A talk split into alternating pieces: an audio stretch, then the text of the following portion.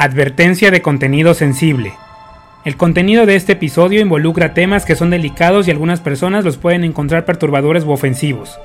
Se sugiere discreción.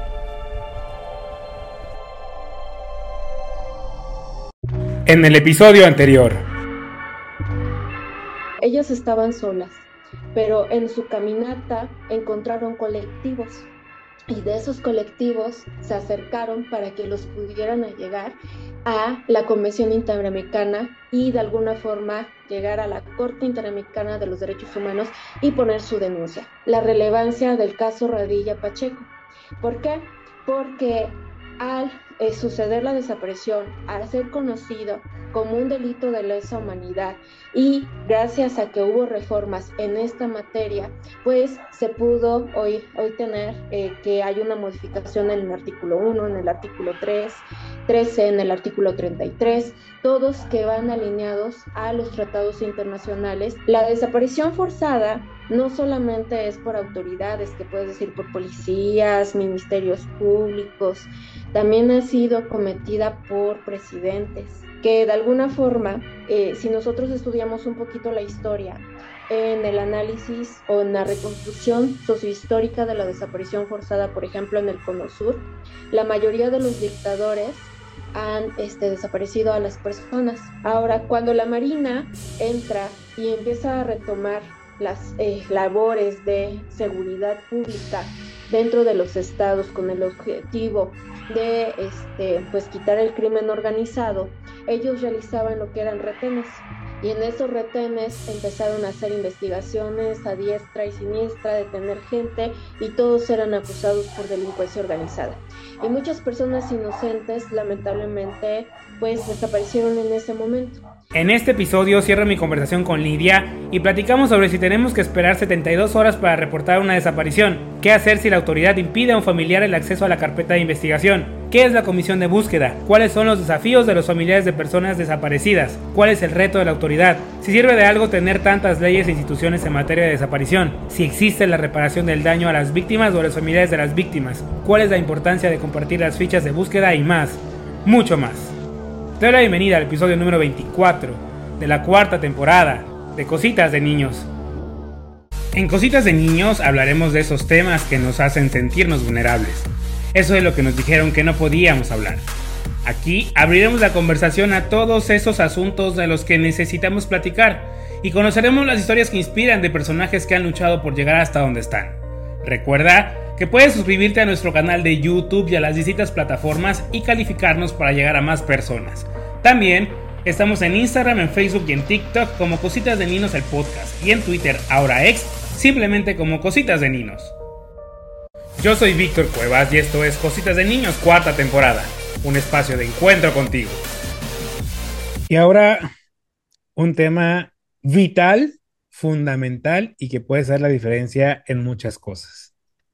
Dicen por ahí las malas lenguas que tenemos un lapso para denunciar una desaparición que es de 48 a 72 horas. Yo tengo entendido que si el servidor público te pide eso, actualizamos el artículo, el delito del artículo 39. ¿Qué es cierto hay en esto de, que, de lapso? O yo, o sea, yo puedo ir a denunciar, no sé, tiene cuatro horas, no aparece, lo voy a denunciar o me tengo que esperar las 48 72 horas. Mira, aquí es importante, eh, pues la ley marca que existe una división. Cuando son personas desaparecidas, todo es de carácter urgente y no entran dentro de este marco, dice, no, no se puede esperar tanto tiempo para realizar la búsqueda porque presumimos que la persona a lo mejor puede ser víctima de algún tipo de delito. Sin embargo, no es lo mismo para una persona no localizada. ¿Por qué? Porque los protocolos Dice, pasadas 72 horas desde el último momento en que tuvo contacto con la persona buscada y con independencia de cualquier elemento del caso, siempre se presumirá la comisión de algún tipo de delito. Entonces, los protocolos dicen que una persona no localizada debe de esperarse 72 horas para que de alguna forma se pueda realizar esa, esa investigación y ya dicen, ya, ya está implicado con algún tipo de delito. Pero dice también que la ley o este protocolo, que es el protocolo, protocolo homologado de búsqueda de personas desaparecidas, pues dice que se debe detonar una búsqueda inmediata. Entonces, hay ahí como una especie de contradicción. contradicción. Primero te está mencionando que se debe de esperar unos 72 horas y posteriormente te dice, ah, no, pero no te, no te, este, te exime de que realices esa búsqueda y que sea inmediata. Entonces, para ello, eh, la Suprema Corte de la Justicia de la Nación determinó que la búsqueda de personas desaparecidas es obligatoria para todas las autoridades y que ésta debe de ser de manera inmediata. Y esta declaración o esta decisión se dio a conocer a partir de la visita que se hizo a México por parte del Comité de la Desaparición Forzadas en la ONU. Y eso es de reciente este, creación. ¿Por qué? Porque nosotros teníamos un problema y, y, no solamente es una situación a nivel jurídico, sino también por parte de las autoridades que tienen ya el chip de decir, bueno, pues espérese 72 horas y ya después de tres días me dice si, si está la persona o si no está. Y este, si no llega a la casa, pues de alguna forma, pues ya vamos a iniciar la búsqueda, pero nos tenemos que esperar. Pero yo quiero comentarte que esto eh, de esperarse tanto tiempo puede poner en riesgo la vida de una persona. Claro. Entonces, nosotros nos hemos visto en la necesidad de exigirle a las autoridades que realicen la búsqueda inmediata. Y yo pienso que este, si las autoridades realizaran la búsqueda inmediata, encontrarían a las personas con vida o, en su caso, y lamentablemente, pues a lo mejor un cuerpo. ¿Por qué? Porque las personas dicen, bueno, la autoridad va a tardar 72 horas en realizar su reporte, en realizar esa búsqueda, pues de alguna forma, pues tengo tiempo, ¿no? Para para, este, para desaparecer a la gente, ¿no? Desaparecer a mi esposa, desaparecer a, este, no sé, a mi novia, a mi novio, una serie de situaciones que se pueden presentar. Entonces, sí tenemos contemplado en este artículo 39, como tú bien mencionas, pues que ya hay una sanción, una sanción por el lapso de que tú no estás realizando nada relacionado con la búsqueda de una persona desaparecida. Pero pues también me ha tocado eh, conscientemente que hay autoridades que dicen, bueno, vamos a iniciar la búsqueda inmediata, aunque sea una persona adulta, aunque este, haya pasado, este, pues inmediatamente vamos a iniciar, pero es muy raro los casos que se presentan. Entonces, todavía tenemos problemas en nuestra legislación, todavía tenemos problemas dentro de las autoridades para que ellos realicen esa búsqueda inmediata y no se tengan que esperar las 72 horas como lo marca ahí, ¿no? ¿Qué sigue la denuncia? Qué protocolos activan, cómo debería reaccionar la autoridad. Porque a veces, como bien lo habías dicho, no ponemos la denuncia y pues, pues ya esperamos que solito se mueva todo el carro, ¿no?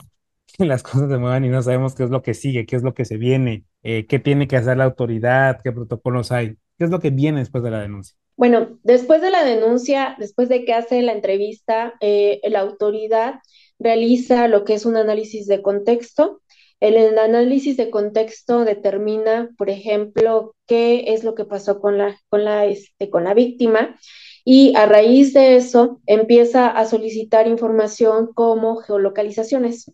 Si se tiene un número de teléfono de la, de la víctima, por ejemplo, se pide una geolocalización, es decir, se determina a través del celular la última ubicación. ¿Por qué? Porque a lo mejor el familiar puede decir, pues la última vez que la vimos fue en su trabajo, pero esto puede ser totalmente falso.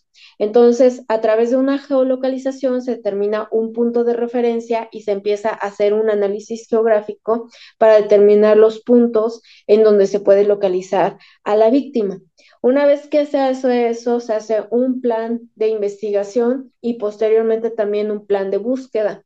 Esto es con el objeto de marcar o realizar brigadas para realizar esa búsqueda y ya dependiendo si se trata de la Comisión de Búsqueda de Personas Desaparecidas, pues ellos generan acciones como ir a pegar carteles, ir a pegar este fichas de búsqueda más que nada, pedir a las autoridades información como a los cerezos, a los hospitales o algunas otras instituciones que puedan corroborar, por ejemplo, si no está la persona detenida o si no está en el psiquiátrico, entre algunas otras instituciones. Si se trata de la fiscalía, ellos empiezan a realizar investigación, entrevista directa con cada una de las personas que tuvo contacto, se empieza a realizar este, búsqueda de antecedentes no penales o penales en su caso, dependiendo de la persona, y este, empiezan a realizar una serie de logística de manera operativa. Ahora, dentro de la búsqueda o cuando ya se está realizando todo esto que se hace eh, pues de alguna forma a nivel administrativo se hace de manera interna, existen una serie de protocolos. Dependiendo de la persona que sea desaparecida, hay protocolos que son destinados para niños, niños y adolescentes. Hay otros protocolos que son protocolos diferenciados, que es en la búsqueda de mujeres desaparecidas. Y hay otros, este, por ejemplo, que este, recientemente se han implementado, como por ejemplo los protocolos plata, que es para buscar a personas de la tercera edad. Yo sí quiero mencionarte eh, que nosotros también contamos con un protocolo homologado de búsqueda de personas desaparecidas. Este protocolo homologado de búsqueda de personas desaparecidas tiene una serie de procedimientos en el cual pues ya eh, te dice a través de diagramas qué es lo que tú puedes realizar cuando una persona está desaparecida, ¿no? Si encuentras a un niño desaparecido, una persona extraviada, si encuentras restos, si encuentras, este, por ejemplo, algún tipo de fosa, todo este tipo de, de situaciones que se le puede presentar a la autoridad, lo resuelve a través de este protocolo homologado. Otro de los delitos que también se sanciona en la Ley General de Materia de Desaparición Forzada es cuando te niegan el acceso a la carpeta, cuando tú vas y pides acceso a la carpeta. Ahí estamos hablando que el artículo 38 pone este, un tipo penal para los funcionarios públicos que te impidan el acceso a la carpeta de investigación. Y esto es importante porque como familia tienes derecho a enterarte de todo, qué está pasando, cómo va el avance, qué han hecho y demás, ¿no? Claro. Eh, debemos de tomar en cuenta que hablamos, cuando hablamos de desaparición, un dato muy importante es que los familiares de las personas desaparecidas tienen derecho al acceso a la información. Entonces, eh, es algo muy complicado porque, como bien lo mencionas, las autoridades le niegan la información, eh, le niegan el plan de búsqueda, le niegan el plan de investigación y normalmente no saben cómo va la situación dentro de su carpeta de investigación. Yo este, quiero comentarte que este, nosotros hemos, eh, bueno, recibido apoyo por parte de IDEAS, Litigio Estratégico. Es una organización, una asociación civil que nos ha apoyado en esta materia. ¿Por qué? Porque había muchas eh, denuncias eh, de omisiones a derechos humanos y tenía que ver específicamente por este detalle. Entonces, ¿qué es lo que pasó? Se tuvo que modificar el artículo, sí, pero este, otra situación muy eh, que, se, que nos apoyaron mucho es que ellos generaron un documento que les permite a cualquier familiar, pues solamente colocar sus datos particulares y de esta manera este, sacar, eh, solicitar el apoyo a través del Ministerio Público para que les pueda permitir copias de esa carpeta de investigación o de las diligencias que se lleven a cabo, del plan de investigación. Ahora, este documento es importante porque como es como una especie de oficio ya eh, pues fundamentado con todos los artículos que marca la Constitución y demás, y este se le entrega al Ministerio Público. Una vez que se le entrega al Ministerio Público y se sabes que este pues hace acto de recepción y tú te, te quedas con el acuse, le das cierto tiempo para que te entreguen esas copias. Si no se entregan esas copias relacionadas con la carpeta de investigación o con la información que tú deseas, pues ya se le lleva este caso a la Comisión de Derechos Humanos. Esto es para poner una denuncia por omisiones o por acciones por parte de los servidores públicos que están negando esa información. Eh, ¿Por qué es importante este documento? Porque nos sirve como una prueba de que nosotros lo hicimos. Muchas veces de los familiares pues un poco con el aspecto del desconocimiento o con el aspecto de la situación de que pues no saben qué hacer, pues dicen, es que yo sí se lo pedí, pero se lo pedí nada más de palabra y me dijo que sí me lo iba a entregar, pero esto no sucede de esa manera. Entonces, por eso es importante siempre tener todas las pruebas que sean contundentes para que cuando se vaya eh, este, por parte de la Comisión de Derechos Humanos, decir, sabes que yo se lo entregué, le solicité esa información y pues, este, pues me la entregaron o no me la entregaron. Pero siempre se tiene que hacer mediante oficio y esa es una forma que nos ha ayudado como familiares de personas desaparecidas para solicitar esa información. Ahora, cuando hablamos del acceso de información de las personas, este, pues de los familiares de las personas desaparecidas, también eh, nos enfrentamos a una situación este, muy lamentable. Y tú lo escuchaste muy, este, fue un tema de boga y tiene que ver con la verdad histórica. Entonces, el acceso a la información este, de los familiares y sobre todo cuando las autoridades lo manejan de esa manera, cuando te están dando datos que son erróneos y cuando se comprueban que efectivamente no sucedieron así las cosas, y estoy hablando de los casos de, del caso de Ayotzinapa, pues también es un caso muy triste. ¿Por qué? Porque a las familias en su acceso a la información se les dio una información que era totalmente falsa.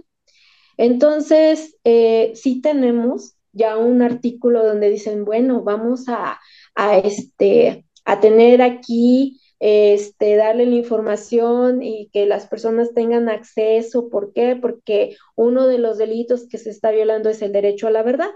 Pero resulta que nos enfrentamos a este tipo de situaciones, que tenemos temas como la verdad histórica, que pues que las eran totalmente. Las familias decían, bueno, pues a lo mejor en el basurero ahí este, quemaron los restos de mi hijo o de mi hija y este es de mi hijo, perdón, porque fueron hombres. Entonces, la situación aquí es de que el acceso a la información era totalmente erróneo. Entonces, no solamente es de negar la información a los familiares de las víctimas de, de estos delitos, sino también de darles información completamente falsa.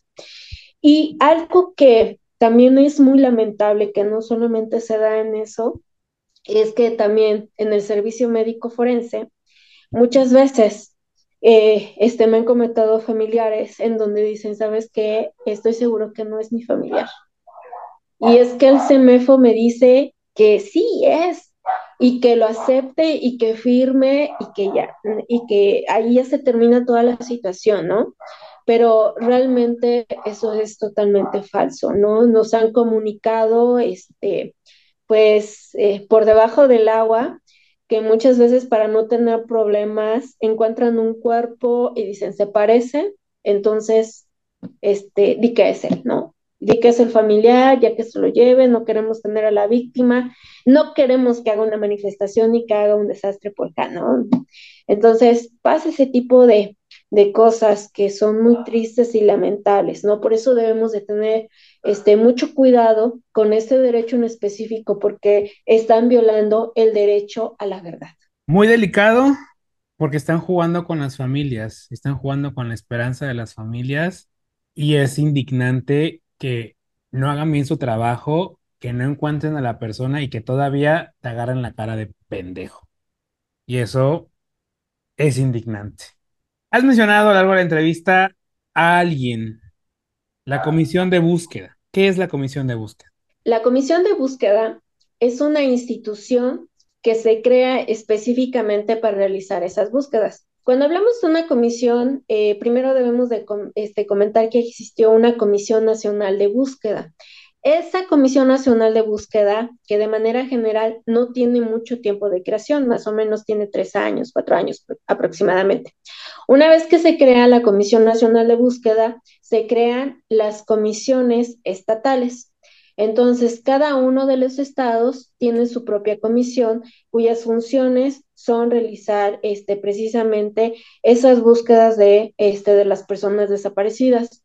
Esto es con el objeto de cumplir este, con los estándares internacionales y decir, bueno, vas a buscar a una persona, búscala en vida y por eso debes de crear como que organismos este, particulares que se dedican a específicamente a las comisiones, este, a las comisiones de búsqueda. Ahora, no solamente tenemos comisiones de búsqueda que están de manera estatal, sino también tenemos algo que se denominan células de búsqueda. Las células de búsqueda se encuentran en cada uno de los ayuntamientos de los municipios de cada uno de los estados. ¿Por qué? Porque debido a, las necesidades y a la cantidad de trabajo que se tenía en las comisiones de búsqueda, también hubo la necesidad de implementar células de búsqueda. Aclaro que esto no es de todos los estados, solamente uno de los pocos estados los han implementado. Incluso te puedo decir que hay comisiones de búsqueda que ni siquiera tienen titular de comisión de búsqueda. Entonces, esto también vulnera los derechos humanos de las personas a ser buscadas. ¿Por qué? Porque las pone en estado de vulneración en el aspecto de que si no tienes un titular o si tienes una institución que es un elefante blanco que solamente sirve, pues bueno, para inyectarle recursos, pero no se están realizando esas búsquedas. Entonces, la comisión de búsqueda juega un papel muy importante. Es una eh, de las políticas públicas que se crean. Aclaro que no todas las políticas públicas son en materia legislativa, creando leyes y demás, también son instituciones o proyectos sociales que impactan a nivel social. Impactan en el aspecto social porque debido a la necesidad demandante de personas que hay desaparecidas y que había una necesidad de crear una institución específica que se dedicara a esto, por eso nace una comisión de búsqueda y de alguna forma esto apoya mucho a los familiares de las personas desaparecidas. También aclaro que a la par se crea una fiscalía especializada de búsqueda de personas desaparecidas. Si bien es cierto, nosotros contamos con una Fiscalía General, pero esa Fiscalía General está dividida en diversas áreas, que el área de homicidios, el área de robo este, de vehículo, este, de delitos de alto impacto y demás. Entonces, todas esas áreas no se daban demanda o no, no alcanzaba a contestar todo lo que estaba pasando con las, este, con las personas desaparecidas. Entonces también se crea una fiscalía especializada que se, este, que se dedicaba específicamente para este, buscar a personas desaparecidas, pero ya le, a ella le consta que se trata específicamente de personas que pueden ser víctimas de algún tipo de delito. Entonces, ya se tiene dentro de un organigrama o ya se contempla que una fiscalía especializada pertenece a una Fiscalía General y las comisiones de búsqueda pertenecen a la Secretaría de Gobernación. La labor que hace una comisión de búsqueda, podríamos decir que es más noble, tienen un trato más directo con las, bueno, con los familiares de las personas desaparecidas. La fiscalía normalmente siempre lo que hace es buscar responsables y pues hallar este, prácticamente todos esos indicios que le van a permitir pues armar bien su carpeta de investigación, pero normalmente pues el trato es totalmente diferente de una fiscalía a una comisión de búsqueda de personas desaparecidas. Y ahora, pues ya hemos hablado de muchos elementos, Lidia, pero creo que es necesario ahora conocer tu testimonio. ¿Cuál ha sido tu experiencia todos estos años colaborando con los colectivos de búsqueda y ahora en particular con el Consejo Ciudadano de Búsqueda de Personas Desaparecidas? ¿Cuáles han sido tus retos, los retos de las familiares, los retos de la autoridad en todo esto, pues en todo este proceso? Bueno, eh, participar en el Consejo Ciudadano del Sistema Estatal de Búsqueda de Personas Desaparecidas, eh, para mí eh, sí significa un gran reto ¿Por qué significa un reto?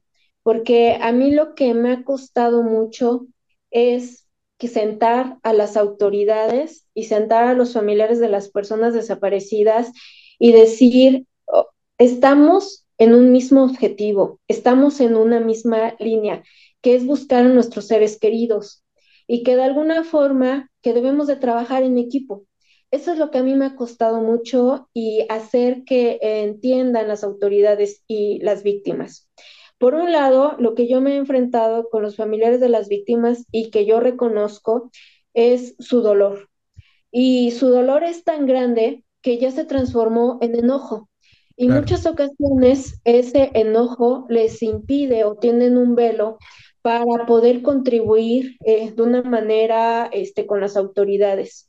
Yo sé que eh, eh, la mayoría de ellos están enojadas con las autoridades, pero muchas veces eso retrasa ciertos procesos o retrasa investigaciones o retrasa que se hagan brigadas de búsqueda por ese tipo de situaciones.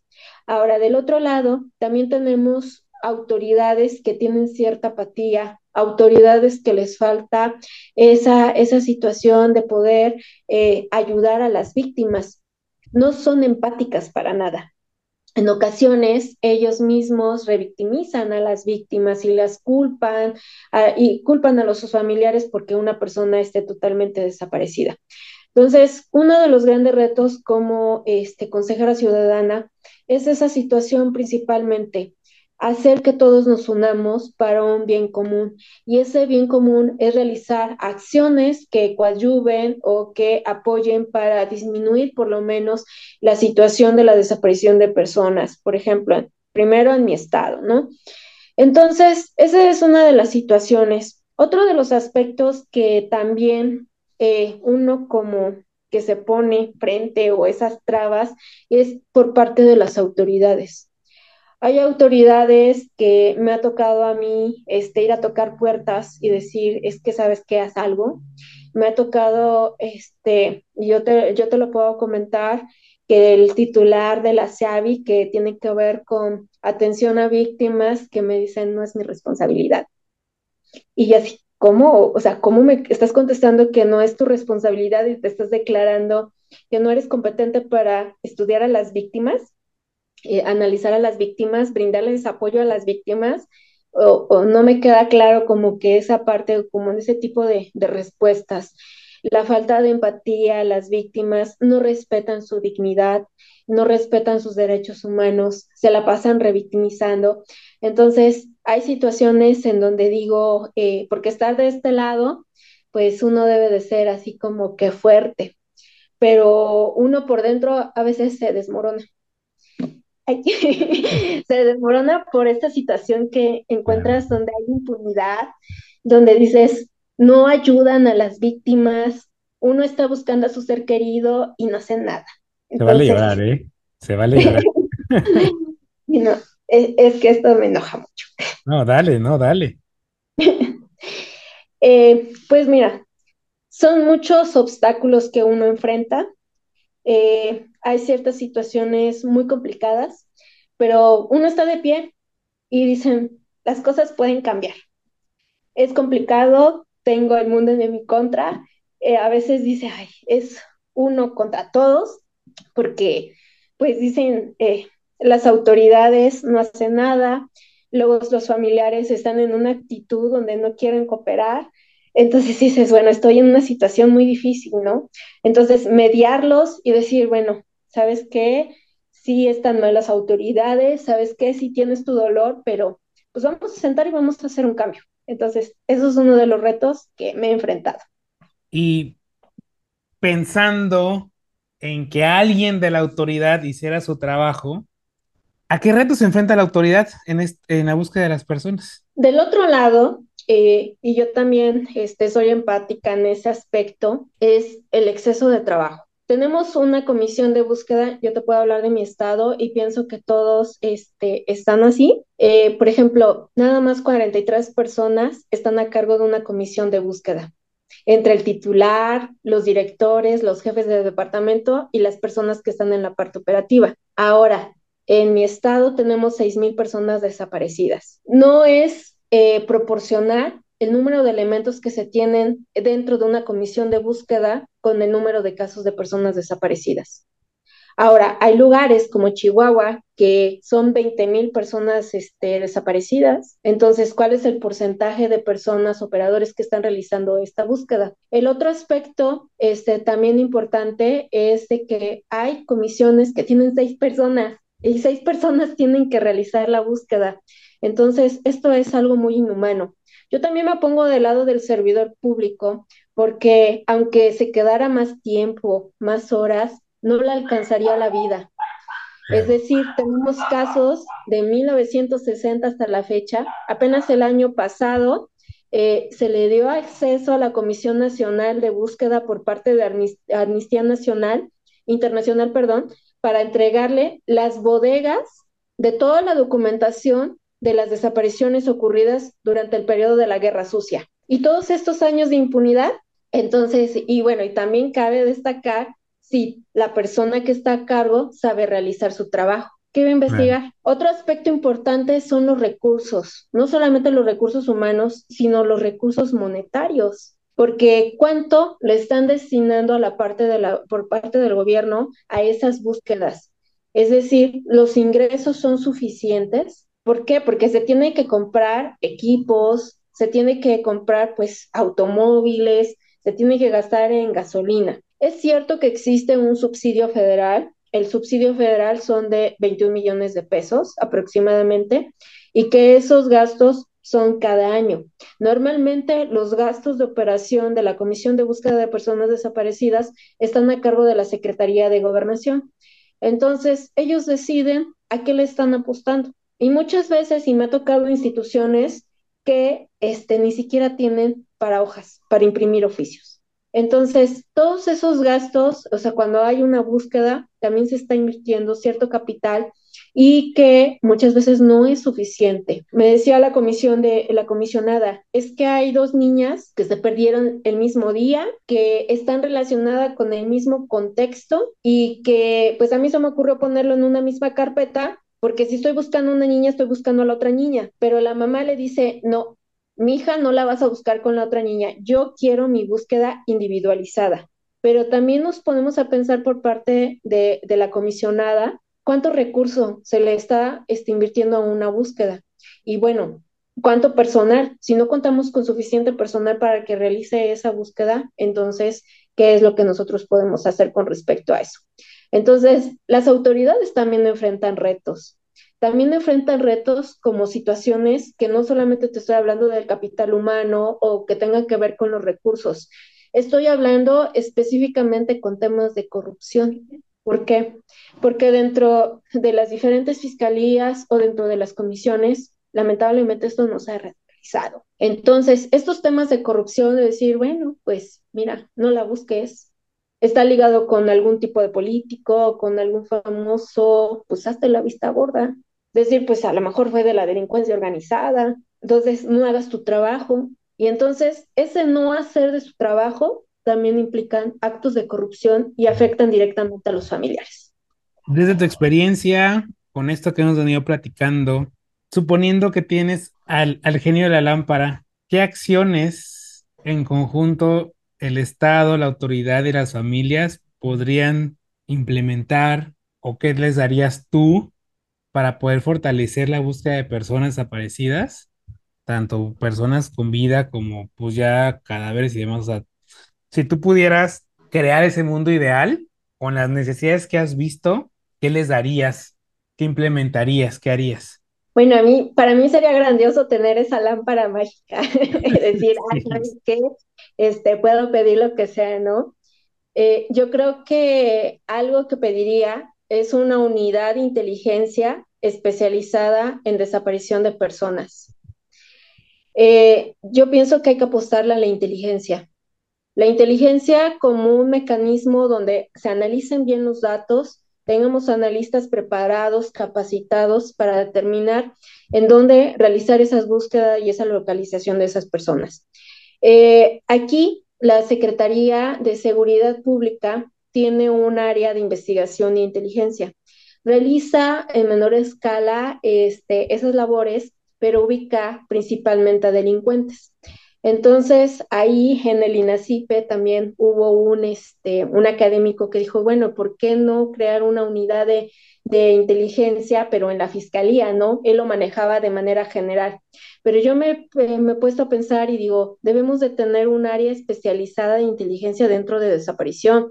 No podemos andar y dentro de la misma comisión de búsqueda de personas desaparecidas, no podemos andar y decir, bueno, fue en el contexto, y, este, y me han tocado entrevistas en donde le dicen, pero ¿usted sabe quién lo cometió? ¿Quién pudo haber desaparecido a su familiar?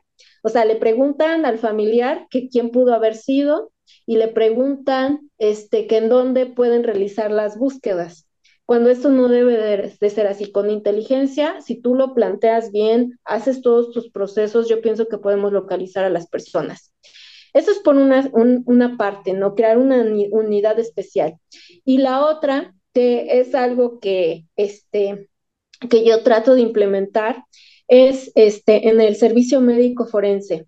En el servicio médico forense, cuando las personas llegan en calidad de desconocidos y cuando por un estado avanzado de putrefacción o por laceraciones que tienen en el rostro que hacen posible la identificación, realizar retratos.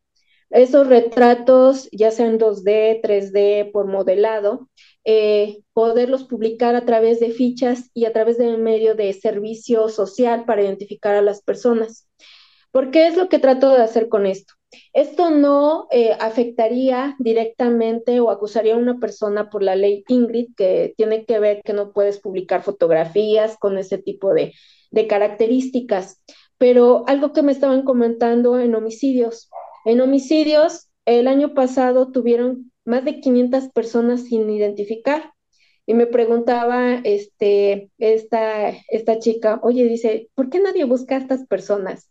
Yo encontré 500 personas que las mandé al servicio médico forense y que se fueron a la fosa y nadie las fue a reclamar. Y entonces yo digo, bueno, pues ¿por qué no esas personas que son buscadas, este, que son este, localizadas por homicidios lamentablemente, ¿por qué no hacemos su retrato?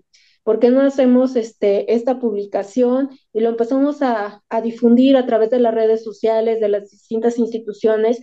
Y tal vez ahí podríamos localizar a sus familiares y les puedan dar un entierro digno. Porque déjame decirte que no hay las condiciones, no son las condiciones más oportunas para enterrar a una persona. En una fosa, este, en una fosa, pues en un panteón municipal hay de cuatro a seis cadáveres. Entonces, es algo muy triste porque dices, bueno, una, era un ser humano. Claro. Y no hay la dignidad para morir ni para ser enterrado. Entonces, si tuviera esa, esa lámpara que pudiera este, pues hacer una transformación, no solamente en ese aspecto, sino también en autoridades más empáticas. Eh, mm, un familiar de una persona desaparecida, pues vive todo un proceso. Y enfrentarte a una situación con una autoridad en donde es totalmente insensible acerca del tema, yo creo que pues eso hiere mucho. Entonces, me gustaría que hubiera muchos cambios, que fueran pronto. Yo y dijo, no, ya si estuviera ahí, ya haría maravillas. Diría, no, ya podría hacer cambios aquí, allá, y, modificaría y demás. Pero pues lamentablemente la mayoría de esas autoridades están en ese puesto por nepotismo. Entonces, están ahí porque, pues bueno, es mi amigo y pues ganamos y pues deben de estar ahí, ¿no? pero no tienen esa parte de conciencia, sensibilidad y empatía a las víctimas. Es que ya era, te lo decía yo, o sea, ya la dignidad humana ya la tenemos olvidada, ya ni la conocemos, ya no sabemos ni dónde se quedó. Tristemente ya, ya no, no tenemos ni siquiera empatía, ya nos vale un carajo, como te dije, ya es una cifra más. Ya, ah, es que es un desaparecido más, una desaparecida más si no es que entramos a las historias como Devani, que fue mediatizada y todo lo que pasó, los demás son uno más y ya no hay más, o sea, no hay castigo, hay olvido y la misma autoridad también, como dices tú, les vale, o sea, ya no hay esa empatía ni con la víctima, ni con los familiares, ni con nadie. Y escuchándote, Lidia, pues vemos que tenemos la Ley General para prevenir y sancionar los delitos en materia de secuestro, la Ley General en materia de desaparición forzada de personas, desaparición cometida por particulares del Sistema Nacional de Búsqueda de Personas. Tenemos aparte el protocolo homologado para la búsqueda de personas y todavía, por si hacía falta, tenemos la Convención Internacional para la Protección de todas las personas contra las desapariciones forzadas, que de hecho del artículo 31 emana el Comité contra la Desaparición Forzada. ¿Sirve de algo tener tantas instituciones, tantas leyes? Cuando tenemos todo lo que acabamos de platicar? Mira, yo pienso que sí, que sí son importantes, porque eh, durante muchos años el tema de la desaparición tiene un alto grado de impunidad. Entonces, no se creaban o no se tenían instituciones ni tampoco se tenían este tipo de leyes. Sé que todavía nuestras leyes tienen ciertas deficiencias. ¿Por qué? Porque estamos resolviendo problemas que cargamos desde el siglo pasado. Entonces, dices, bueno, eh, uno de los eh, pasos más importantes que se ha creado es ya tener una ley general este, de desaparición de personas, que algunos estados tengan sus propias leyes de búsqueda y que se contemplen ya con protocolos.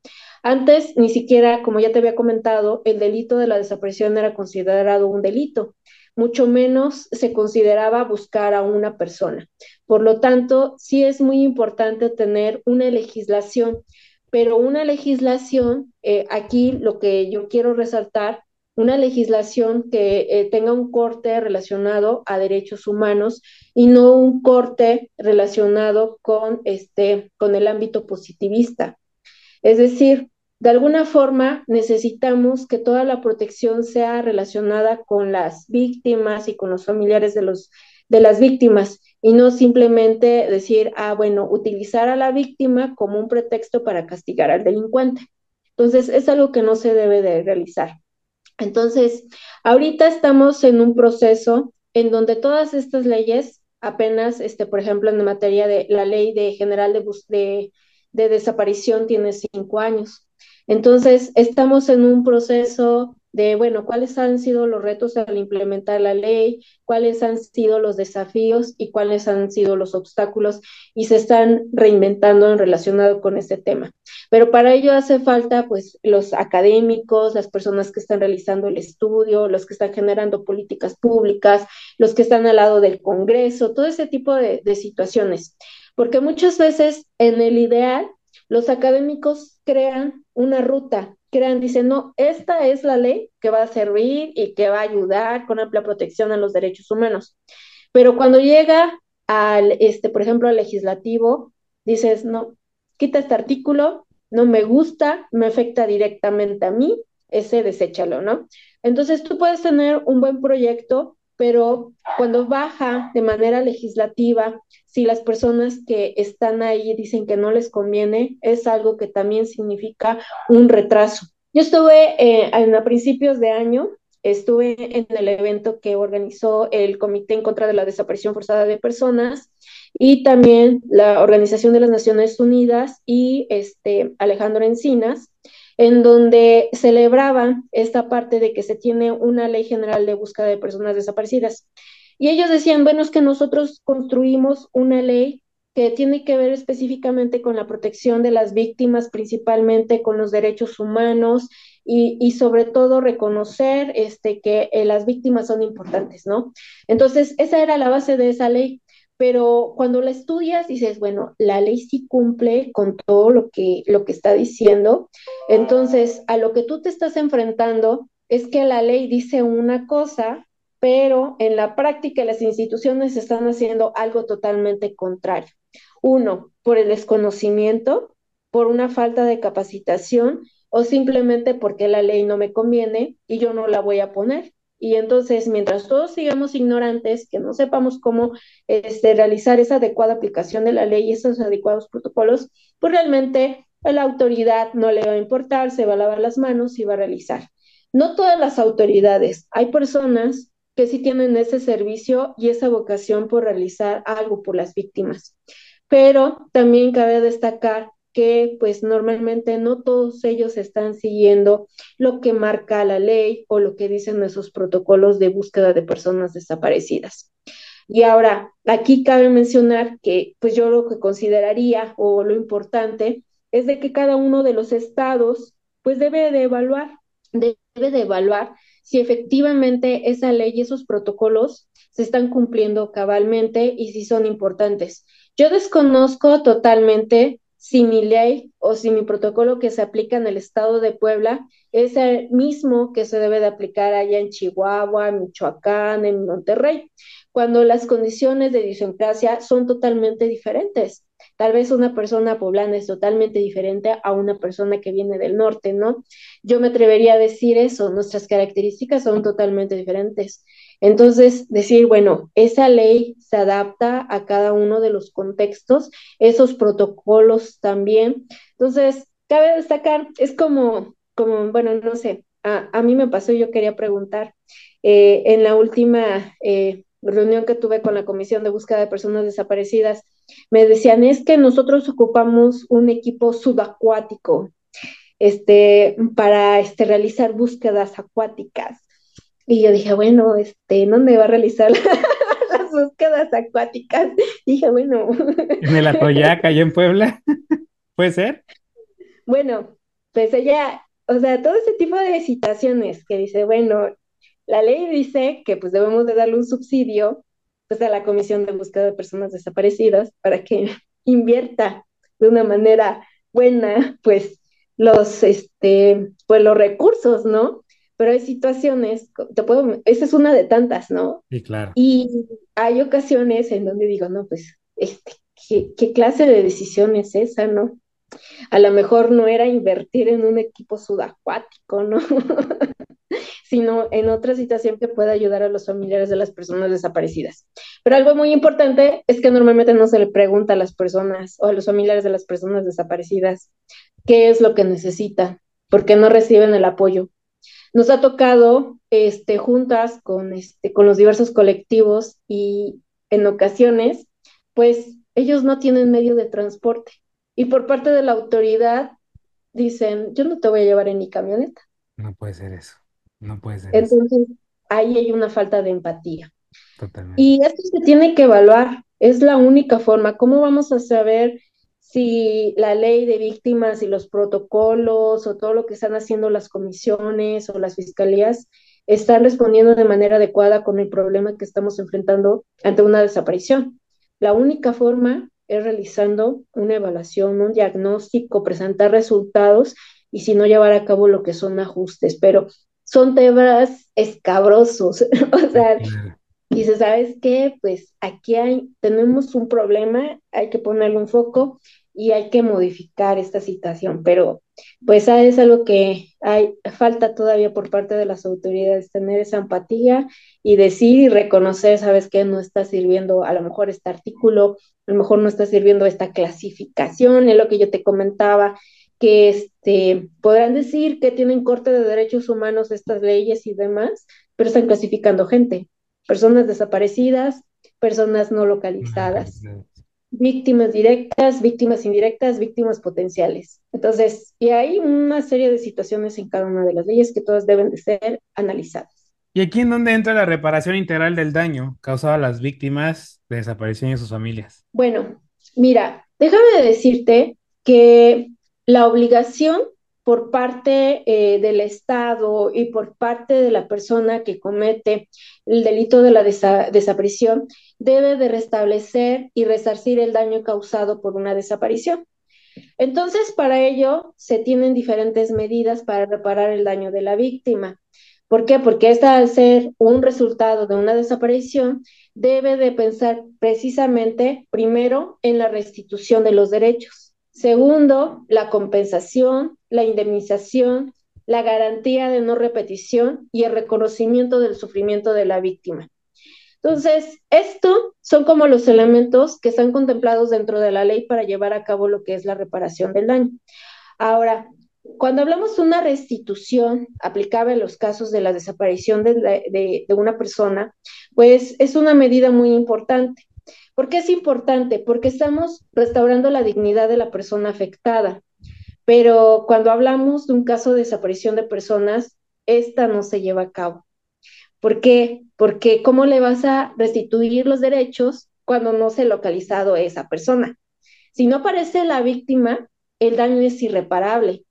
Y ahora, el delito de la desaparición constantemente se comete. Nunca deja de, de dejar de comerse así como, ay, no, pues hoy amaneció este, con mucho sol y hoy el delito de la desaparición de esta persona se va a, este, a quedar este, pasmado. Claro que no. Entonces, este de la medida de restitución de los derechos es un poquito complicado porque mientras no se halle a la víctima de desaparición, es imposible que se hable de una restitución de los derechos. Entonces, es posible y siempre se debe de denunciar, se debe de investigar el delito, se debe de garantizar que exista un juicio justo, un proceso legal que ayude a los familiares de las víctimas para obtener esa, esa reparación. Ahora, en cuanto a la compensación y la indemnización, pues es una obligación impuesta, en este caso al delincuente, pero muchas veces si no encuentras a la víctima, mucho menos, al, delincuente, claro. Entonces, si estás hablando que la víctima tiene, eh, pues es una consecuencia de una conducta delictiva, desaparecer a una persona, ¿no? Y mantener en secreto su ubicación de la víctima, porque también, déjame decirte, este, que hay personas que son detenidas y que están dentro de la cárcel y no dicen, tienen ese beneficio que de alguna forma disminuye su pena si dicen la ubicación de la víctima, pero no hablan, no dicen cuál es la ubicación. Entonces, ah, cuando hablamos de la compensación, este restituye una pérdida, es decir, puede ser de tipo monetario o incluso no monetario con algo. Y la indemnización es de tipo este, financiero. Actualmente los familiares de las personas desaparecidas, te puedo decir que en su totalidad no reciben ningún tipo de apoyo de tipo económico. Si bien es cierto, hay este, programas como ayuda como la beca Benito Juárez para los este, padres o madres que han desaparecido para que los hijos sigan estudiando, tampoco hay un apoyo económico este, relacionado así como una especie de pensión. Ah, bueno, tu familiar está desaparecido, yo he estado, te voy a brindar un apoyo económico porque está desapareciendo un padre, una cabeza de familia, puede ser una, madre o un padre. Entonces, eh, de alguna forma, eso no lo hay. Lo que sí ah, se ha implementado recientemente es que la SEAVI, ellos eh, supuestamente quieren como que retribuirte o darte una indemnización por el aspecto de los gastos que tú haces cuando realizas una búsqueda, pero todo lo debes de facturar. Entonces, las personas que son víctimas de larga data, esa es otra de la este, otra clasificación, que son personas que llevan mucho tiempo de familiares desaparecidos, pues de alguna forma dices, bueno, yo cuando estaba buscando a mi, a mi familiar, pues realmente yo no pensé en pedir una factura y no hay una indemnización por parte de la SEAVI, por ejemplo. Ahora, el mecanismo de la no repetición.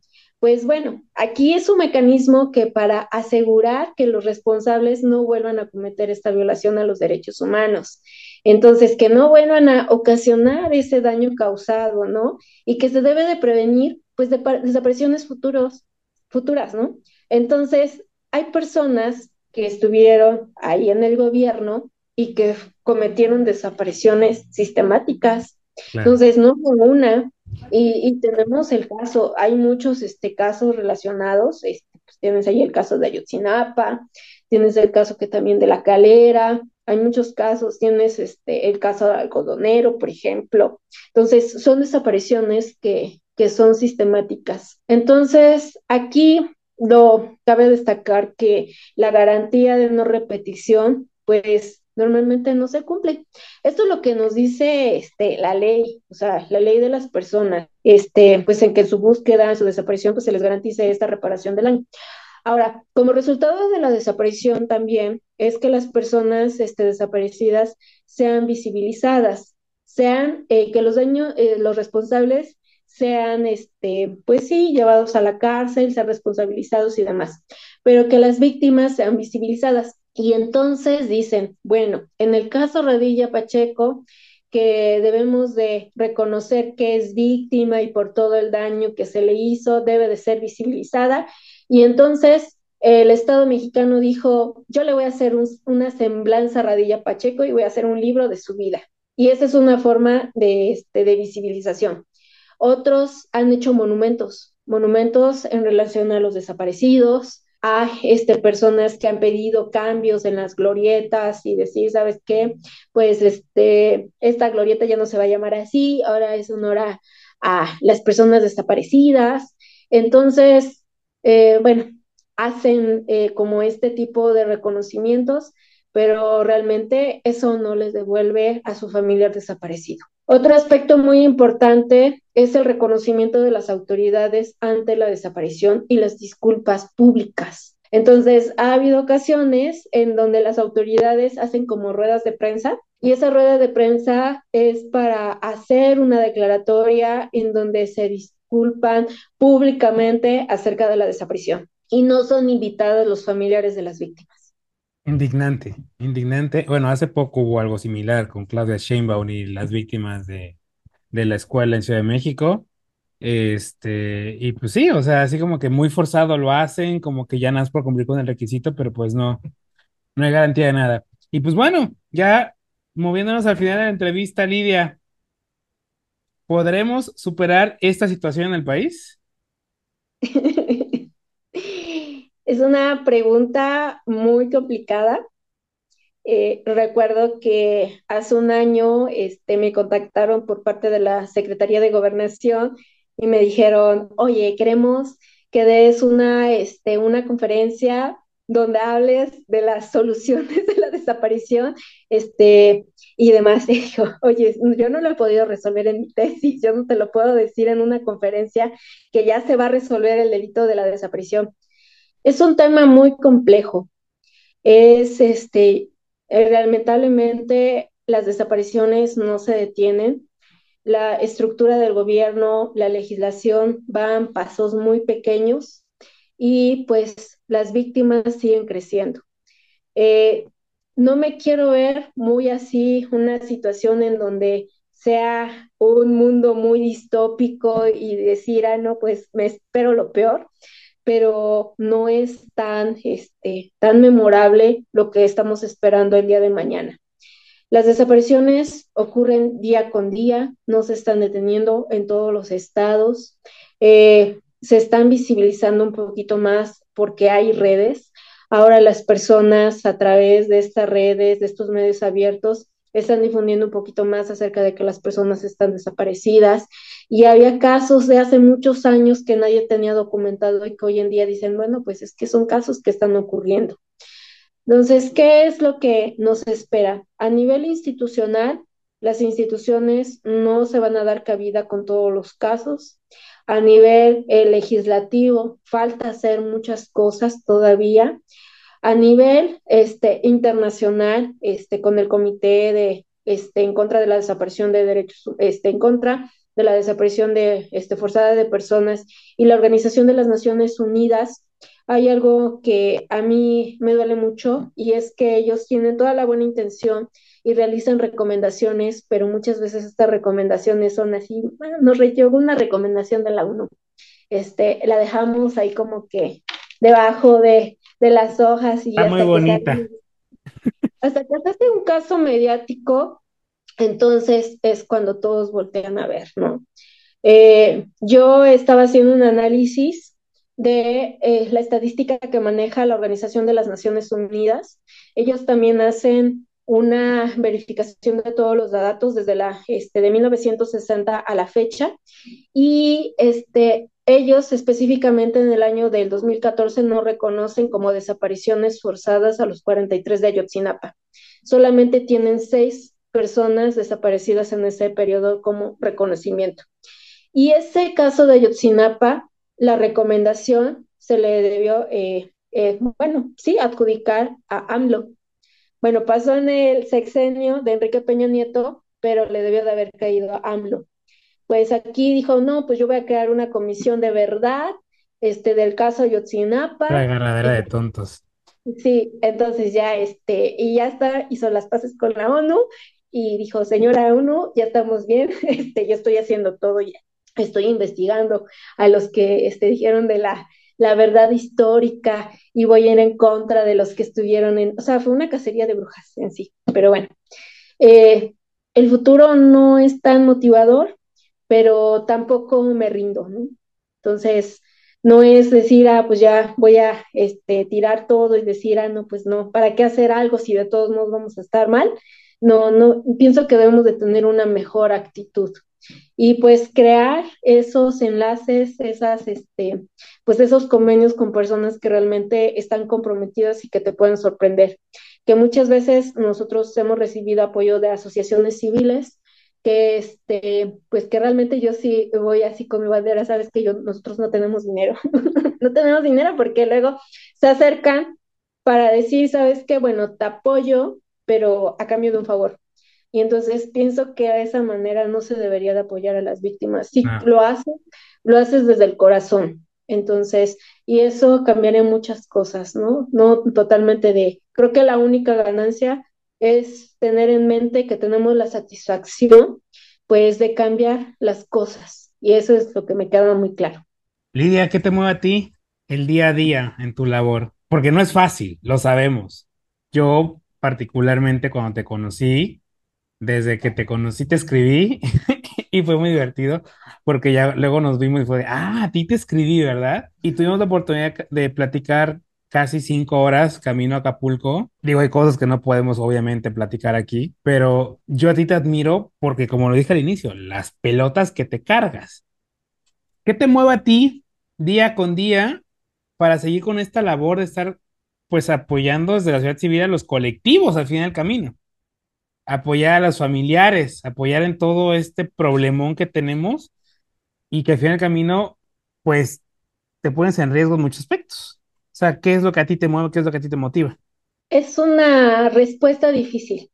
No me gusta comentarlo, pero soy familiar de una persona desaparecida. Es muy complicado. Y nosotros en carne propia hemos vivido la impunidad y este yo siento mucha tristeza porque sé que desde la familia se desestructuran muchas cosas, que te dejan solo, este, en este caso a mi papá. Eh, es una situación un poquito complicada y dices, en, en, ese tiempo no había ni comisión, no había ni fiscalía, no había nada. Y este, llevamos muchos años en donde pues la búsqueda pues terminó siendo una resignación. Eh, fui al servicio médico forense y me dijeron, este, buscando a un familiar, que pues no, no hay registro porque no había base de datos. Fui a, este, a la fiscalía y pues el fiscal dice, bueno, es que ya cambió el sistema, el paradigma de, de este, del derecho, ¿no? Ya no estamos en un sistema inquisitorio, ahora estamos en un sistema adversarial. Y no es mi, bueno, pues ya, yo me declaro incompetente y lo anterior al sistema los desconozco totalmente. Metimos oficios, una, una serie de situaciones y pues hasta la fecha tenemos la resignación de que pues no, no podemos enterrar a nuestra familia porque no sabemos en dónde queda. Ese es un principal motor. Eh, yo decidí estudiar un posgrado y dije, bueno, ¿por qué no, no hacer la diferencia y decir, este, vamos a, a crear algo diferente. Es decir, ah, bueno, pues hay que estudiar la criminología, la victimología y hacer algo totalmente diferente, crear mejores políticas públicas, estudiar el problema. Y pues ha sido una, una forma, un proceso de catarsis en donde dices, bueno, yo sinceramente yo no puedo ayudar a mi familia, pero a lo mejor puedo ayudar a otros. Y eso es mi principal motor. Es un poquito complicado, perdón. no, este, es válido, no, es claro. No me, gusta, no me gusta platicar porque, este, porque ante las autoridades me debo de presentar como especialista y debo de ser fuerte y demás, pero muchas veces uno no puede ser todo el tiempo fuerte.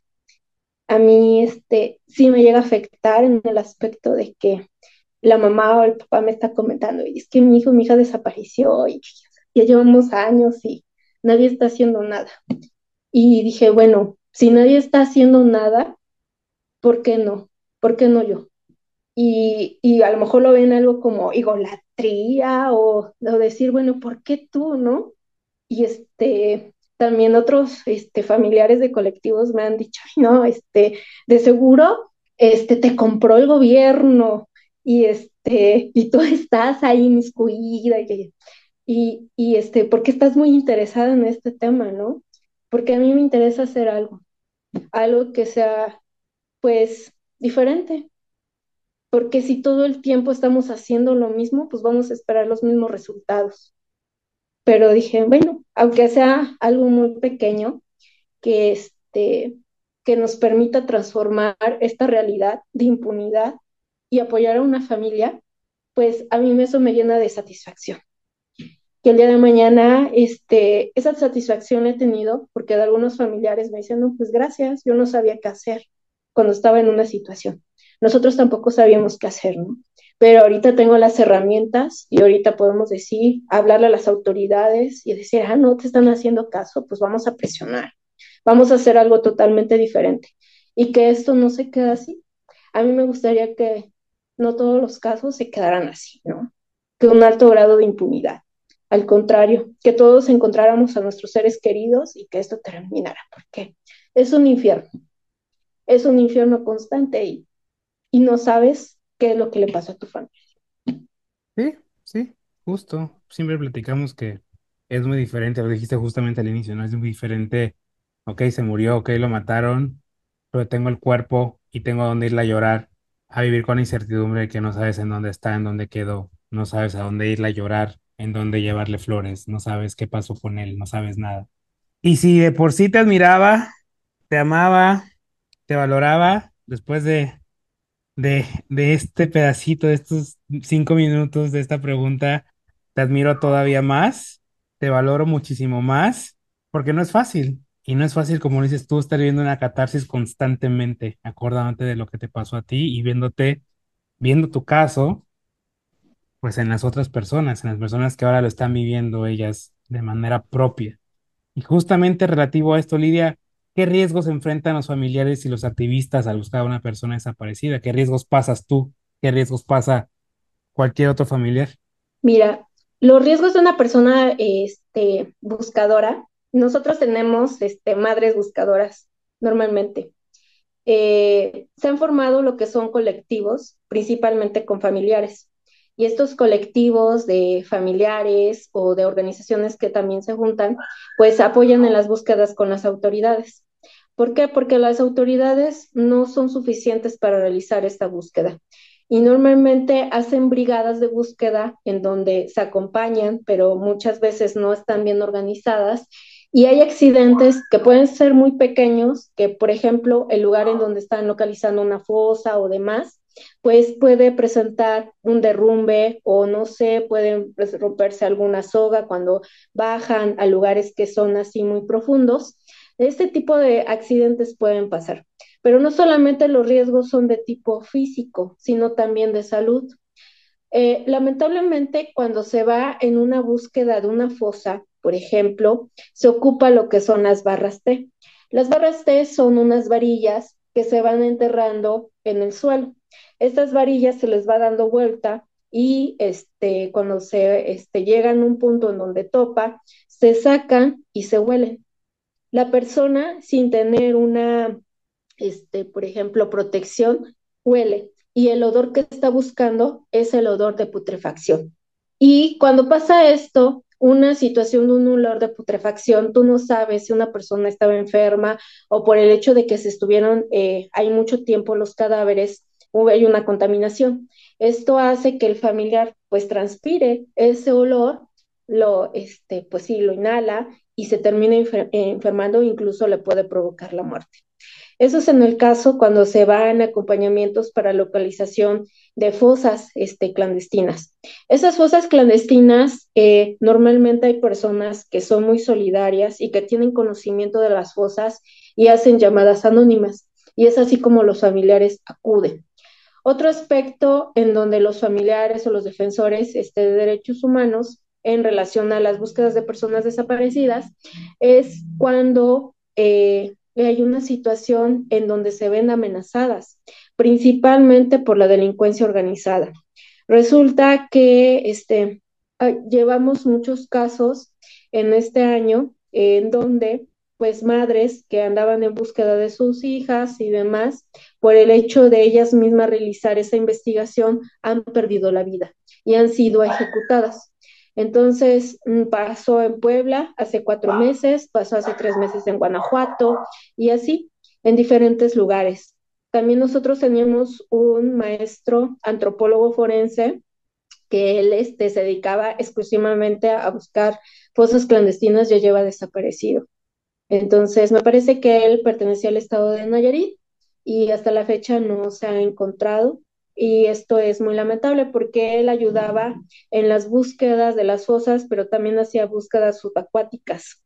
Entonces, hasta la fecha no se sabe nada acerca de él.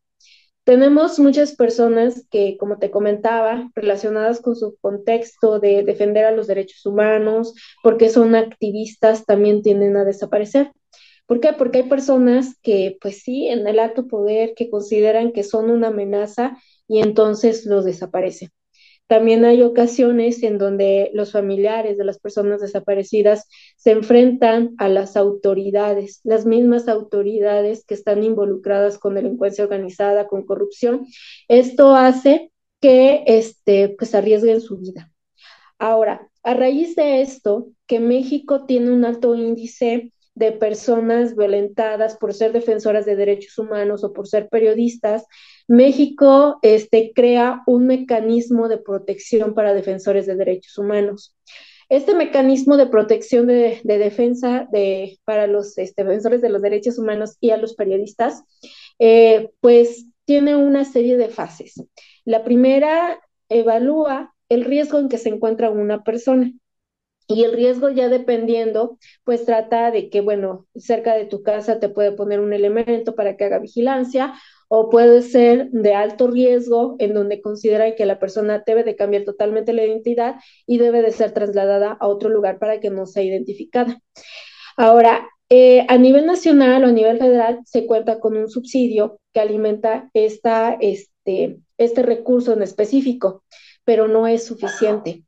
¿Por qué? Porque las personas que son este, defensoras de derechos humanos y este, periodistas deben de estar inscritas y deben de decir, ¿sabes qué? Yo siento que alguien este, eh, me está amenazando, que va en contra de mi persona y demás. Pero aquí la, situación es que los, eh, las personas, las mamás, los papás que se dedican a realizar búsquedas están dentro de esta categoría los manejan como defensores de derechos humanos. Y se supone que la SEAVI y también el gobierno debe de brindar esa, ese acompañamiento y esa protección de los defensores, pero el recurso no es suficiente.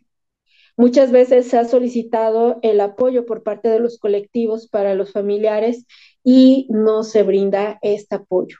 ¿Por qué? Porque se desconoce totalmente o porque los recursos no llegan para la protección de los defensores de los derechos humanos, en este caso de las buscadoras o de los buscadores, y también de, este, pues, de los periodistas, porque también tenemos periodistas desaparecidos.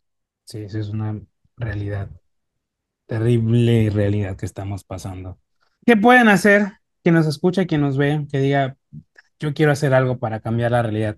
¿Qué podemos hacer? Mira, yo considero que una persona que el delito de, desaparición no solamente afecta a la familia, sino que todos nos debemos de involucrar. Entonces, ¿involucrar en qué aspecto? Involucrar como decir, ¿sabes qué? Eh, por empatía a esas personas o a esos familiares de personas desaparecidas, no voy a seguir retos porque actualmente hay un reto de desaparición en donde publican eh, que te sumes al reto, decir desaparece, apaga tu teléfono y, demás, no le digas a tus familiares y hasta que vayan ellos para que veas que cómo se están preocupando por ti y hasta que se genere la ficha de búsqueda, entonces apareces. Esas desapariciones eh, que son de manera voluntaria, decir, ¿sabes qué? No contribuyas a ese tipo de cosas. Otro aspecto muy importante, que si tú conoces a una persona que es violentada o demás, o que de alguna manera este, crees que puede ser víctima de desaparición, pues dar información. ¿Por qué? Porque en nuestra colonia, seamos realistas, en nuestra colonia sabemos quién se dedica al robo de autopartes, sabemos quién se dedica al robo de, de guachicol, sabemos quién anda en malos pasos y sabemos qué persona se dedica a la trata de personas. Entonces, no podemos decir todo el tiempo, ay, no, mira, ese problema a mí no me afecta y estar como si nada. Todos formamos parte de esta sociedad y debemos de, este, de contribuir con algo. Y ese contribuir con algo es no permitir que las acciones se sigan cometiendo. ¿Cómo vamos a permitir que se lleven a nuestras niñas, a nuestros niños, a los adolescentes y los prostituyan en Los Ángeles? Que los vendan por catálogo, México ocupa uno de los primeros lugares de venta de niños y niñas, pornografía infantil, turismo este, pornográfico infantil, todo ese tipo de cuestiones que no debería de pasar. Eso nunca se le debería de hacer a los niños. Pero bueno, nosotros, en nosotros está también cambiar a la sociedad, ¿no? Decir, no nada más a los familiares, sino también contribuir con pequeñas cosas. Si sabes o estás este, consciente de que conoces algún punto en donde hay una fosa, pues decir. También hay llamadas anónimas en donde si tienes conocimiento, creo que las los familiares tienen ese derecho a estar en paz y descansar y darle un entierro digno a los familiares de las personas desaparecidas. Y otro aspecto muy importante también es compartir las fichas de búsqueda, porque eh, déjame decirte que muchas veces vemos el Facebook y compartimos un meme y compartimos un video chistoso y lo estamos mandando a todos los grupos y creo que no nos cuesta nada con compartir una ficha de búsqueda. Nos estaba comentando eh, la comisionada de búsqueda de personas desaparecidas que gracias a una ficha de búsqueda se pudo evitar que una niña eh, de aquí de Puebla, pues, este, eh, cuando llegó ahí, un señor la llevó a un, motel de Tlaxcala, pues el recepcionista este, que estaba en ese momento se dio cuenta que, que, este, que había visto a esa niña en una ficha de búsqueda y llama a las autoridades y se pudo rescatar a esa niña. Entonces, sí sirve, sí sirve que nosotros seamos solidarios y compartamos las fichas de búsqueda. Entonces, no podemos estar todo el tiempo de a mí no me afecta, si no me afecta no hago nada. Creo que todos debemos de ser solidarios, que debemos de contribuir porque el dolor de una persona pues es grande. Y pues si, podemos hacer algo que sea muy poquito este, compartir esa ficha, dando información, pues que si nos preguntan, porque luego van y preguntan este, las autoridades, oiga, y la última vez vio a esta persona, nos puede proporcionar los videos de su casa, porque su casa es la única cámara que sirve de la colonia, hay que hacerlo, hay que contribuir de esa manera para apoyar a los familiares de las personas desaparecidas. Justo el otro día, y lo comenté en otros episodios, escuchaba alguien que decía que usualmente hasta que no nos pasa a nosotros algo, no nos involucramos en los temas, que no tenemos que esperar a que nos pase, si podemos ayudar, podemos colaborar sin necesidad de que nos suceda. Y creo que aquí, tú lo estás diciendo, pues juega parte de esto, ¿no? No, no esperes a que te suceda, ayuda, apoya a quien ya le pasó. Finalmente somos nosotros en la sociedad los que vamos a cambiar la realidad. Lidia, pues un último mensaje para quien escucha, para quien nos ve. Un último mensaje. Primero es de agradecimiento este, contigo por brindarme este espacio, eh, de compartir un poquito acerca de la causa. Este, yo creo que se ve muy complicado, muy complejo y todo está en contra, pero sé que podemos hacer algo. Podemos hacer algo si somos solidarios, si no somos tan ajenos al dolor de las personas, tan indiferentes, yo creo que podemos contribuir a tener un mundo mejor, podemos contribuir a que las personas dejen de sufrir y a lo mejor tener mejores condiciones de vida, no solamente en las familias, sino también en mi colonia o el municipio o el estado al que pertenezco. Y a lo mejor el día de mañana ser un modelo, ser un modelo en donde pues digan, ah, bueno, pues ves ahí en, en, ese pequeño, en esa pequeña comunidad hay una persona que está haciendo la diferencia, ¿no? Y hay personas que realmente se sumen a esta parte. Yo te quiero compartir eh, este, en este momento que estoy lanzando un proyecto que se llama Todo Suma por un Desaparecido. Este, este proyecto desde el año pasado estoy con la Secretaría de Gobernación pues sentándome para que, para que me den luz verde y para avanzar y demás, ¿no? Y es, e, es, una, es una campaña de sensibilización y concientización sobre el tema de la desaparición, pero en este, bachilleratos, eh, en preparatorias, con chicos de edad de 14 a 19 años para que, para que sean sensibles y no sean indiferentes al tema de la desaparición y evitar ese tema que son las desapariciones voluntarias, no caigan en retos, no caigan en esta situación, en delitos este, cibernéticos, donde dicen, ah, bueno, pues es que conocí a un chico a través de Facebook, este, ya me hizo coco wash y ya me dijo que no, que se va a casar conmigo y demás. O sea, tenemos casos de una niña de 14 años donde se fue con su novio de 38. Eso no debe de ser. O sea, estás ante una desaparición, ante un delito, solamente le dejó una nota a la mamá diciendo, ¿sabes qué? Me voy con mi novio, tiene 38 años, lo conoció a través de redes sociales.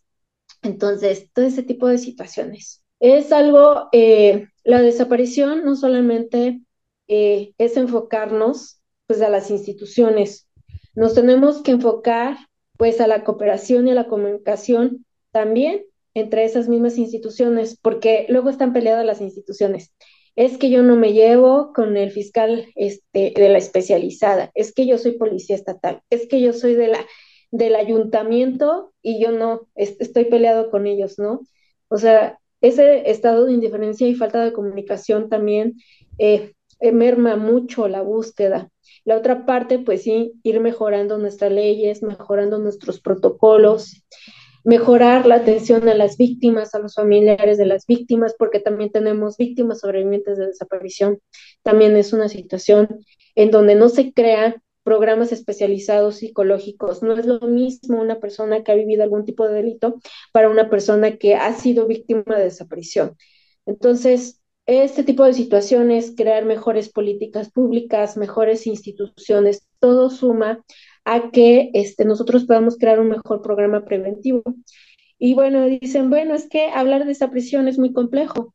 Y yo tuve la oportunidad de sentarme con el Consejo Nacional de Búsqueda de Personas Desaparecidas, pero sus estándares son muy altos. Son tan altos que no han podido aterrizar nada. Y yo les decía, bueno, solamente hay que hacer una cosa, hay que hacer una recomendación tal vez, hay que hacer este, un programa preventivo y enfocarnos a eso, ¿no?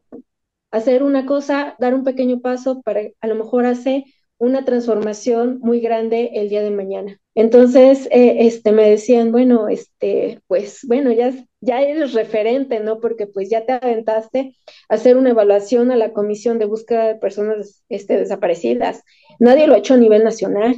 ¿Por qué? Porque nadie se mete con la comisión. Otro aspecto es de que nosotros somos la primera, este, el primer consejo que hacemos recomendación a la, a la comisión de búsqueda, que tenemos reuniones con, con la secretaría, ¿no? Porque me ha costado, no creas, ahorita ves ahí mis publicaciones, sí, estamos con las autoridades y todo eso, pero eso ha llevado un largo tiempo porque me han cerrado las puertas en la cara me han dicho, me han ignorado, he metido oficios como no tienes idea.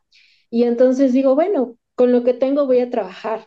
Y si no es con el gobierno, si no es con el ayuntamiento, pues voy a buscar aliados, ¿no? Y yo dije, bueno, ya si no se logra mi, mi trabajo, pues me voy a ir con los alumnos, ¿no? Alguien tiene que, que darle cabida para que podamos apoyar y sensibilizar este tema, ¿no?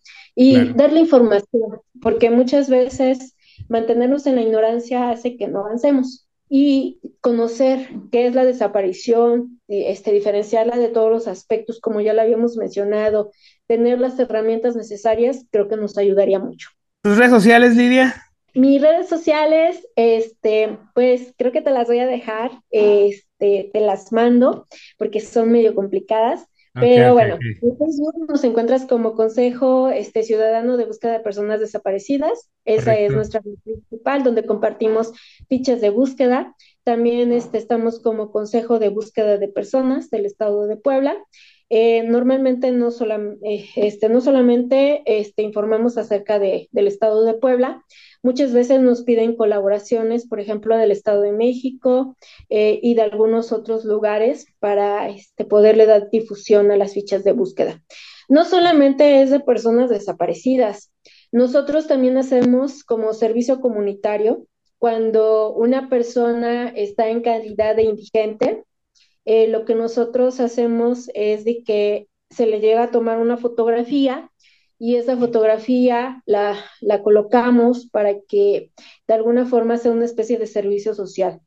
Hay personas que pierden la memoria, que están divagando en la zona, que no saben quién son, pero sí hemos tenido casos de éxito en donde esas personas pueden llegar a encontrar a sus familiares desaparecidos. Entonces, esas son nuestras redes principales, ahí compartimos nuestras fichas de búsqueda, lo que estamos realizando relacionado con el Consejo Ciudadano. Lidia, pues, ¿qué te puedo decir? De primera instancia me siento privilegiado por haberte conocido, por llamarte amiga, por tener, te agradezco por haberme dado pues estas dos horas casi media para hablar de un tema tan complicado, tan difícil. Te admiro, hoy te admiro mucho más, si por si ya te admiraba, hoy te admiro mucho más. Este es tu espacio, cuando quieras venir a presentar tu proyecto, aquí está espacio, lo que quieras platicar, momento que tú quieras platicar, ese es tu espacio, las redes sociales del podcast son todas tuyas. Cuando quieras difundir información fichas de búsqueda, lo que necesites, ahí está el espacio de, de las redes sociales del podcast. Pero como lo hemos visto desde que nos conocimos, los únicos que vamos a cambiar este país somos nosotros, no el gobierno, somos nosotros, con nuestras iniciativas, con nuestros proyectos, integrándonos en una red más grande para poder cambiar este país. Y nada mejor, pues que empezar ya, ahorita, ya, en este momento. Entonces, te agradezco, Lidia, por, por todo esto, te agradezco por, por hacer lo que haces, porque pues no toda la gente lo haría. Necesitamos unas 500 Lidias más, supongo, para ponerle alto a todo este despipalle. Pero de te agradezco por, por, por este tiempo, porque pues yo te aprendí muchísimo, aprendí mucho más de lo, de lo que aprendí cuando pues aprendí sobre el tema en su momento. Eh, es un tema muy complicado, lo vimos, pero nada mejor que conocerlo, que saber, ver a quién tenemos que recurrir, cómo reaccionar, cómo podemos ayudar a una persona que esté pasando por una situación parecida. Y pues gracias, Lidia, de verdad, gracias. Y gracias a ti que nos escuchas, a ti que nos ves. Esto es Cositas de Niños. Gracias por acompañarme en este episodio. En el siguiente hablaremos sobre abuso sexual infantil. No olvides darle like y compartir este episodio para que el mensaje llegue a más personas.